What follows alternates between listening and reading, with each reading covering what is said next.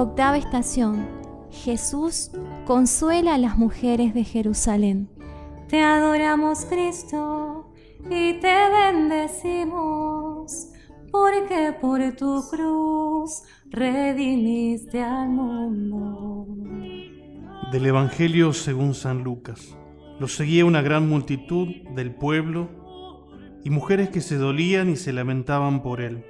Jesús, volviéndose a ellas, dijo, Hijas de Jerusalén, no lloren por mí, lloren más bien por ustedes y por sus hijos.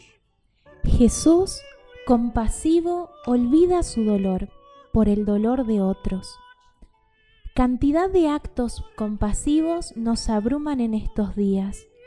Una solidaridad desmedida. Y es que la solidaridad no puede existir sin compasión. Es en el deseo de aliviar el dolor de otro donde la compasión hace presencia, y esa presencia se manifiesta en actos de amor solidario.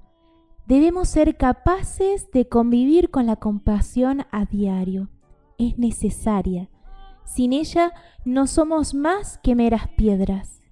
Piedras que devoran series y películas en plataformas digitales para olvidar el frío que produce haberse convertido en un ser inerte y vivir desconectado en la era de lo conectado.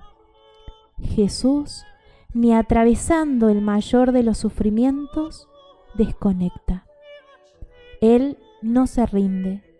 Su compasión por nosotros demuestra lo mucho que nos ama. Oración.